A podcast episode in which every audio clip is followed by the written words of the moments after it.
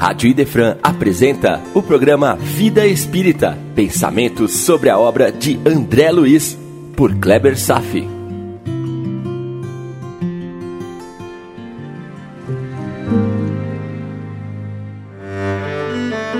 Nosso Lar, capítulo 31, Vampiro, parte 1. A cada um conforme suas obras, disse Jesus. Se Deus é compassivo e perdoa todos os filhos, ele também nos vê como somos e concede o seu perdão conforme decidimos a forma pelo qual queiramos nos redimir, pelo trabalho ou pelo sofrimento. Você vai entender o que eu quis dizer com a cada um conforme suas obras. Porque vamos desenvolver um longo estudo sobre esse capítulo durante os próximos quatro encontros, por duas semanas, pois levanta-se a séria questão da legislação de Deus sobre as ações e as consequências de nossos atos. Então, eu vou me deter mais nesse tema fundamental. Este foi o capítulo onde negou-se asilo para um espírito sem condições de receber a atenção da caridade. E as atividades nas câmaras de retificação mantinham-se constantes e ininterruptas. Foi quando um trabalhador da área externa veio trazendo notícias de um espírito que estava solicitando abrigo na colônia. O que causou impacto para Narcisa foi uma referência quanto a pontos negros rodeando o corpo da pedinte. E se deslocar até o local. Cada espírito, na medida de sua purificação, vai despertando maiores qualidades perceptivas em seu perispírito. Narcisa conseguia ver 58 pontos negros integrando o corpo fluídico da pedinte, o que André Luiz ainda não conseguia enxergar. Ele ainda não estava suficientemente desenvolvido. Estavam diante de um ser que praticou o aborto criminoso durante a vida e cada um dos pontos refletia cada um dos seus abortados. Provavelmente nem mesmo a própria pedinte conseguia enxergar as lesões distribuídas pelo seu próprio perispírito. Provavelmente já deveria estar perambulando pelo umbral há muitos anos. E assim como ela, contam-se milhares e milhares de espíritos em condições similares, apresentando distorções morais com uma correspondente deformidade de seus corpos espirituais. Crimes os mais diversos, cometidos sem remorso, extravasando uma crueldade inacreditável. Por um período de tempo, suas deformidades puderam ser escondidas pelo corpo da carne. Mas após a morte, a realidade tornou-se exposta. Agora, não há como esconder as lesões infligidas em outros seres e que ficam literalmente impressas no perispírito, como expressão da alma. Encontramos tais deformidades em todos os criminosos de qualquer natureza, viciados em drogas, álcool, etc. Então, calcule intuitivamente a inimaginável quantidade de seres sofredores no mundo espiritual andando pelas ruas, aglomerados no umbral, seres que transpiram seu grau de maldade e ignorância que subsistem abaixo da crosta planetária. No livro O Céu e o Inferno de Kardec, apresenta uma abordagem do assunto do ponto de vista da antiga ideia da Igreja sobre a eternidade das penas. Imagine permanecer condenado nessa prisão moral pelo resto da eternidade qual seria a solução para esse vampiro que visitou as portas de nosso lar?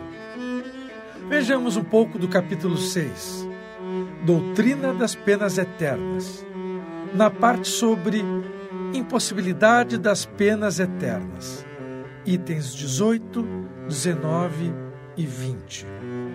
Item 18. O progresso da alma. Abre aspas. Vamos demonstrar que o dogma das penas eternas está em contradição com os fatos de caráter prático que observamos e provar a sua impossibilidade. De acordo com esse dogma, o destino das almas, irrevogavelmente fixado depois da morte, é definitivo. Assim, o progresso fica proibido para sempre. Ora, a alma progride ou não? Eis a questão. Se ela progride, a eternidade das penas é impossível. E poderíamos ainda duvidar desse progresso? Vendo uma variedade enorme de aptidões morais e intelectuais existentes entre as pessoas sobre a Terra, desde o selvagem ao homem civilizado? Poderíamos duvidar quando se vê diferenças apresentadas pelo mesmo povo de um século para outro? Partindo do princípio que não são as mesmas almas, é preciso admitir então que Deus cria almas em todos os graus de adiantamento, de acordo com os tempos e lugares, favorecendo umas e destinando outras à inferioridade eterna. Isso seria incompatível com a sua justiça, que deve ser a mesma para todas as criaturas. Meu irmão, o espírito sofredor que bateu nas portas de nosso lar, pedindo asilo, estaria preso em si mesmo na eternidade de sua aflição? Ou teria oportunidade de resgatar suas faltas para retomar o seu caminho? E como se daria tal resgate? Vamos seguir os estudos. Item 19. Os diferentes estágios da alma. Abre aspas. É incontestável que a alma atrasada moral e intelectualmente, como a dos povos bárbaros, por exemplo, não pode ter a mesma felicidade, as mesmas aptidões para desfrutar dos esplendores do infinito, quanto a alma cujas faculdades estão mais desenvolvidas. Se essas almas não progridem, elas não podem, mesmo em condições mais favoráveis, desfrutar na eternidade senão de uma felicidade muito limitada. Para estar de acordo com a rigorosa justiça, é preciso compreender que as almas mais adiantadas são as mesmas que antes, no passado, se apresentaram como atrasadas e que depois evoluíram. Aqui, meu irmão, nos deparamos com a questão da pluralidade das existências, ou melhor, das sucessivas encarnações, que é o único meio coerente para resolver essa questão. Mas mesmo assim, vamos deixar de lado as sucessivas encarnações e considerar a alma sob o ponto de vista de uma única existência. Item 20. A alma vivendo uma única existência. Abre aspas. Vamos imaginar um rapaz de 20 anos, como tantos que existem, ignorante, viciado por índole, cético, entregue aos instintos inferiores, negando a existência de sua própria alma, negando a existência de Deus, desordeiro e cometendo toda espécie de maldade. Entretanto, colocado no meio favorável, ele trabalha e se instrui, e corrige-se gradualmente, e por fim, transforma-se numa criatura crente e piedosa. Eis aí um exemplo palpável do progresso da alma durante a vida. Exemplo que se reproduz todos os dias. Esse homem, então, morre numa idade avançada, como um santo, e certamente sua salvação estará assegurada. Mas qual teria sido seu destino se um acidente o tivesse levado à morte 30 ou 40 anos antes? Naquela época, ele estava nas condições ideais para ser condenado, e se o fosse, todo o progresso se lhe tornaria impossível.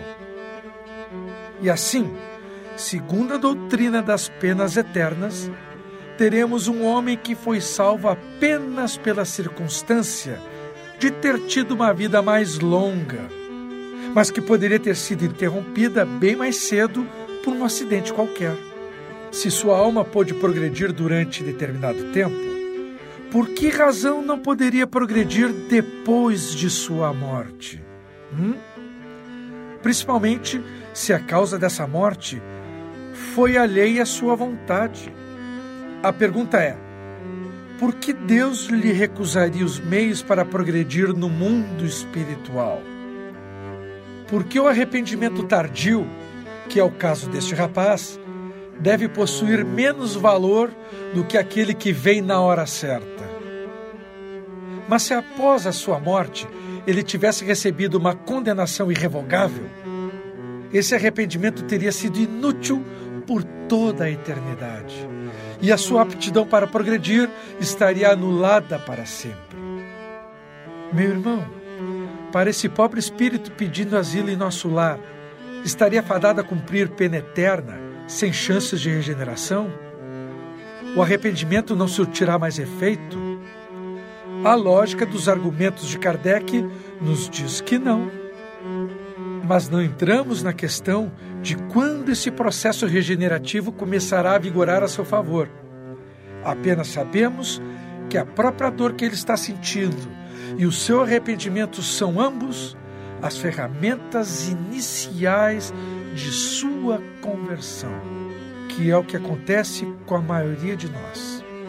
Ampliando agora a nossa abstração, imagine que esses espíritos são atraídos magneticamente para regiões onde a devassidão impera.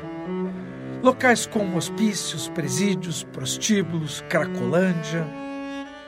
Nem a mais criativa imaginação consegue captar tais imagens dantescas e bestiais que estão por aí, não tão distantes de nós. Bastando receber um convite para frequentar a nossa casa, se assim quisermos, se assim nos afinizarmos e dermos a permissão. O que estou querendo dizer, mesmo de forma sutil, é que o capítulo de hoje é um alerta a todos para que revise a sua própria proteção. Revise a proteção de sua casa. Todos os espíritos inferiores são dignos do amor de Deus e receberão a oportunidade, pelo arrependimento, de resgatar as suas faltas. Mas enquanto isso não acontece, nossos lares precisam de proteção ativa contra as influências obscuras desses pobres pervertidos que um dia renascerão em Cristo, assim como nós mesmos precisamos renascer. Eu já comentei sobre a intensa comunicação entre os dois mundos, sobre as incontáveis ligações que criamos e alimentamos com o mundo espiritual Quantos alcoólatras são acompanhados por seres da sombra que aguardam o próximo gole da aguardente para poderem sorver pelo perispírito do viciado a dose tão desejada. E os viciados das drogas, do sexo, dos jogos? E dos viciados em maldade? Os vampiros estão por aí, nos espreitando e aguardando o convite o próprio Chico Xavier era constantemente abordado pelas sombras. Mas estes jamais conseguiram vencer uma batalha com ele. Os viciados em drogas, fumantes, etc., eles estão por aí sorvendo a fumaça dos corpos dos encarnados a longos austos para sua satisfação, agindo como verdadeiros vampiros. Aliás, a imagem do vampiro vem justamente desse fato. Vampiro não é uma simples lenda ou mito. Fique atento. Não foi mera criação fantástica de encarnados. A imagem do vampiro é uma tradução do que se passa nesse mundo paralelo ao nosso. Eu sei que o tema poderá estar sendo desagradável, mas não há outro modo de dizer ou descrever a que nível as mazelas se desdobram na espiritualidade. O mundo dos encarnados apenas apresenta um reflexo suavizado das imagens bestiais que desfilam nas regiões imediatas e paralelas à nossa. As piores regiões estão localizadas mais à distância. Um verdadeiro império de dor e fragmentação humana a desfilar em verdadeiros cordões de horrores. O capítulo de hoje, infelizmente, nos traz a descrição pálida desses mundos. Os próprios espíritos, quando descrevem tais regiões, também atenuam as imagens, para que nós encarnados não criemos estas imagens e alimentemos o suficiente em nossa mente. Mas é preciso conhecer para saber o que evitar. E é claro, assim como existem esses lugares tenebrosos, também existem descrições das regiões sublimes, nimbadas de luz, lar dos espíritos mais elevados.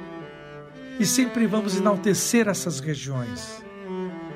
Bom, para encerrar os estudos de hoje, vamos novamente ver um estudo de Kardec sobre os efeitos físicos de nosso estado mental. No mesmo livro, O Céu e o Inferno, no capítulo 7, As Penas Futuras segundo o Espiritismo. O item A Carne é Fraca. A propósito, sobre este capítulo 7, As Penas Futuras segundo o Espiritismo, é que vamos seguir nos próximos três encontros. Abre aspas. Há tendências ao vício que são inseparáveis do espírito, porque se prendem mais ao aspecto moral do que ao físico. Enquanto outros vícios parecem mais dependentes do organismo. E por esse motivo, acredita-se que eles acarretem menos responsabilidade para aqueles que os possuem. Podem ser enquadrados, dentre alguns vícios que estão ligados ao organismo, os seguintes: predisposição para cólera, para preguiça, para sensualidade, etc. Hoje está plenamente reconhecido pelos filósofos espiritualistas que os órgãos cerebrais responsáveis pelas diversas aptidões do ser humano, devem o seu desenvolvimento à atividade do espírito. Assim, esse desenvolvimento do cérebro é apenas uma consequência desta atividade do espírito e não uma causa. Um homem não é músico porque tem o dom cerebral da música, mas porque o seu espírito é músico. E já falamos antes desse aspecto do cérebro. Você não é seu cérebro, você tem um cérebro. Se a atividade do espírito reage sobre o cérebro, deve também reagir sobre as outras partes do organismo. Não é lógico? O espírito é, dessa maneira, um modelador para seu próprio corpo para atender às suas necessidades e para a manifestação das suas tendências.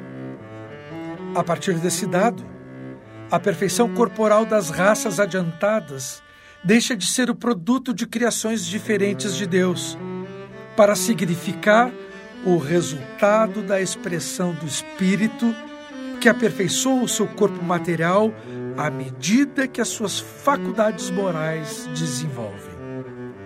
Por uma consequência natural desse princípio, as inclinações morais do espírito devem modificar as qualidades do sangue, dar-lhes maior ou menor atividade, provocar uma secreção mais ou menos abundante de bilis ou de quaisquer outros fluidos. É assim, por exemplo, que o cumilão enche a boca de saliva durante um prato apetitoso. Não é iguaria que pode citar o órgão do paladar uma vez que com ele não tem contato. É o espírito cuja sensibilidade é despertada e age pelo pensamento sobre o órgão do paladar, enquanto outra pessoa pode permanecer indiferente à visão do mesmo prato. É por este motivo que a pessoa sensível chora com facilidade. Não é a abundância de lágrimas que dá sensibilidade ao espírito, mas é a sensibilidade do espírito que provoca a secreção abundante das lágrimas. Sob a influência da sensibilidade, o organismo se condiciona com a predisposição natural do espírito. Do mesmo modo, porque se condiciona com a predisposição do espírito do cumilão.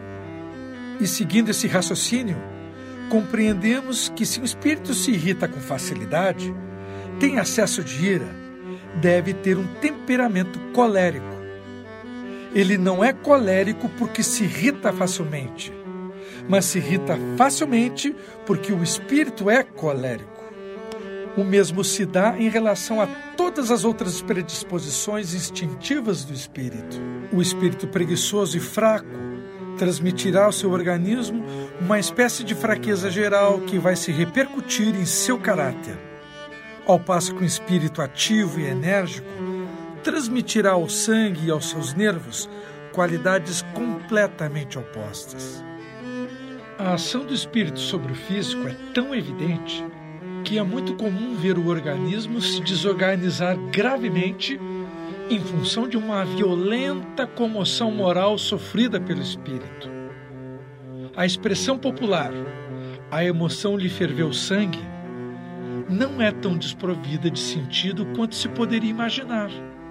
Ora, que poderia ferver o sangue senão as inclinações morais do espírito? Pode admitir-se, pelo menos em parte, que a natureza do espírito determina o seu temperamento.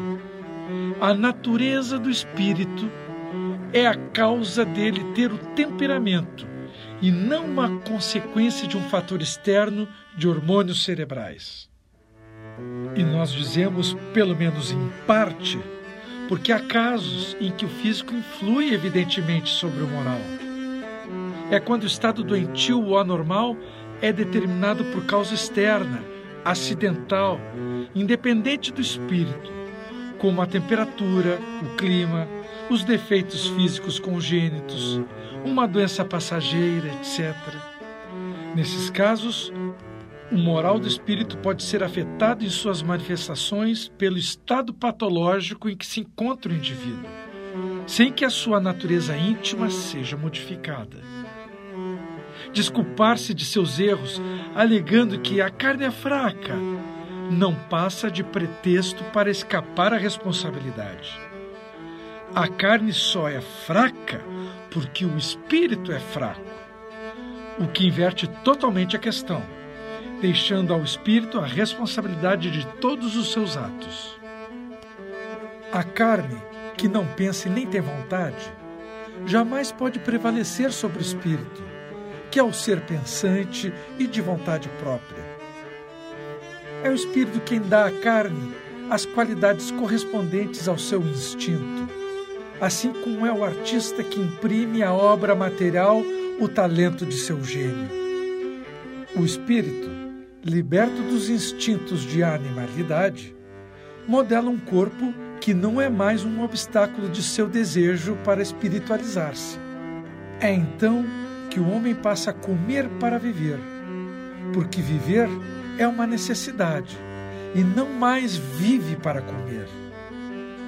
A responsabilidade moral dos atos da vida permanece inteiramente conosco. Mas a razão nos diz que as consequências dessa responsabilidade devem ser proporcionais ao desenvolvimento intelectual do espírito. Assim, Quanto mais esclarecido for o espírito, mais culpado será pelos erros que comete, porque com a inteligência e com o senso moral nascem as noções do bem e do mal, daquilo que é justo e o injusto. Esta lei explica o insucesso da medicina em certos casos. Desde que o temperamento é uma consequência da evolução do espírito e não uma causa, todos os esforços para se modificar esse temperamento se anulam diante das inclinações morais do espírito, que opõe uma resistência inconsciente e neutralização terapêutica. Por essa razão é que devemos agir sobre a causa primordial, ou seja, sobre o espírito. Se for possível, deem coragem ao medroso e virão desaparecer os efeitos fisiológicos do medo. Isto prova mais uma vez que para a arte de curar é necessário levar em conta a influência do espírito sobre o organismo. A cura da vampira não estará no seu acolhimento, mas na modificação de sua postura moral. Por hoje era isso. Desejo paz a todos e até breve. Rádio Idefran apresentou o programa Vida Espírita, por Kleber Safi. Todas as terças e quintas, às nove da manhã. Programa Vida Espírita